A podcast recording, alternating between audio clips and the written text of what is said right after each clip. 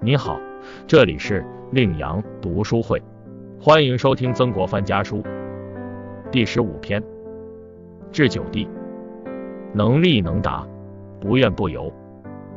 译文：元府弟弟阁下，呃，都署的五福堂遭受了火灾，幸运的是人没事，上房也没事，只是受到了很大的惊吓。那里的房子是木地板，墙壁是用纸糊的。本来就容易着火，凡是遇到这种事情，只能说是打砸的人失的火，不要怀疑是敌军的阴毒诡计，尤其不要责怪是仇家的奸人所做。如果大惊小怪、胡乱猜疑添枝加叶，那么流传出去非常快，只有泰然处之，装作没事，如同申夫说的话那样，好汉打脱牙和血吞。新刚公说的。有福的人善于退财，这才是处于逆境人自安的好办法。弟弟要我随时训示，我自问，近年来全在于一个悔字诀。我以前很自负，认为自己本领大，可屈可伸，可行可藏，又时常看见别人的错误。自从丁巳年、戊午年大大悔悟后，才知道自己并非有本领，凡事都看别人有几分正确。所以，自从戊午年到现在九年间，我与四十岁以前完全不一样。大致上是以能力能达为体，以不怨不尤为用。力就是发愤自强，站得住的意思；达就是办事周到，行得通的意思。我九年以来，痛下决心改掉这个没有恒心的毛病。看书写字，从来没有间断；选择将士操练士兵，也是时常留心。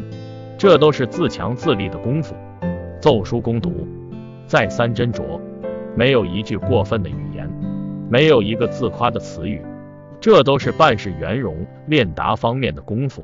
至于说到怨天原本不敢，由人还不能避免，也都随时强制自己去克服。弟弟如果想自己警惕，似乎可以学为兄丁戊两年的悔悟，然后痛下决心改正。一定会有所收获。立达二字，我在几未年曾经写在给弟弟的手绢上，弟弟也时刻想自立自强，但对于达字还缺乏体验，对于不怨天尤人还难以克制。我在信中随时指点，劝说弟弟要强制自己。赵广汉原本是汉朝的贤臣，因为兴变而弹劾魏相，后来深受灾祸，可以引以为鉴，心里暗自存一个悔字。没有什么事是不可以挽回的。同治六年正月初二日，解读曾国藩阐述了一个重要观点：为人的气魄应该能力能达，对命运与他人的态度要不怨不尤。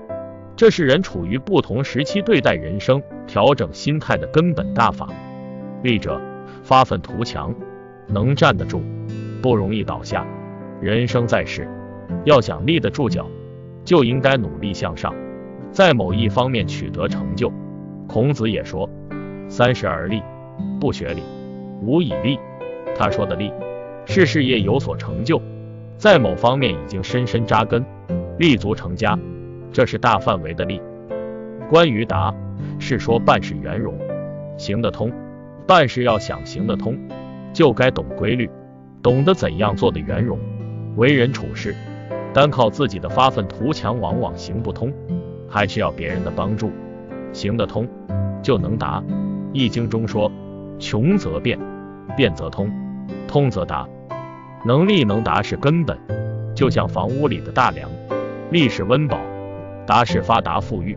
能力不一定能达，但能达一定已经能力了。如果说以能力能达为体是对自己的要求。那么以不怨不尤为用，就是对天命和别人的态度。孔子曾说：“不怨天，不由人，下学而上达。”不怨天，那是因为孔子知道天命不可违背，不可改变。一个劲埋怨，无济于事。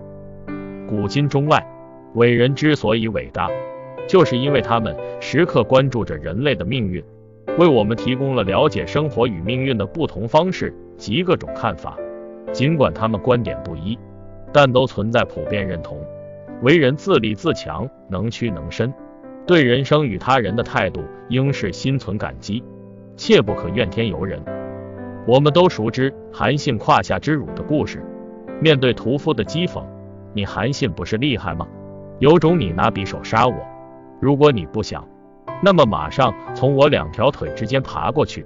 韩信并没有大动干戈，而是忍受了这个耻辱，从那个人的胯下爬了过去。之后，韩信找到刘邦，把张良给他的推荐信呈上去，最后当上了大将军。试想，如果韩信当初杀死那个小混混，杀人偿命，韩信也不会当上大将军，更不会帮助刘邦打败项羽，统一天下。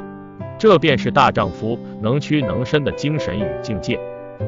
因此，人生在世，利要靠自己，而达并非一人就能如愿。这就需要学会变通，方可成事。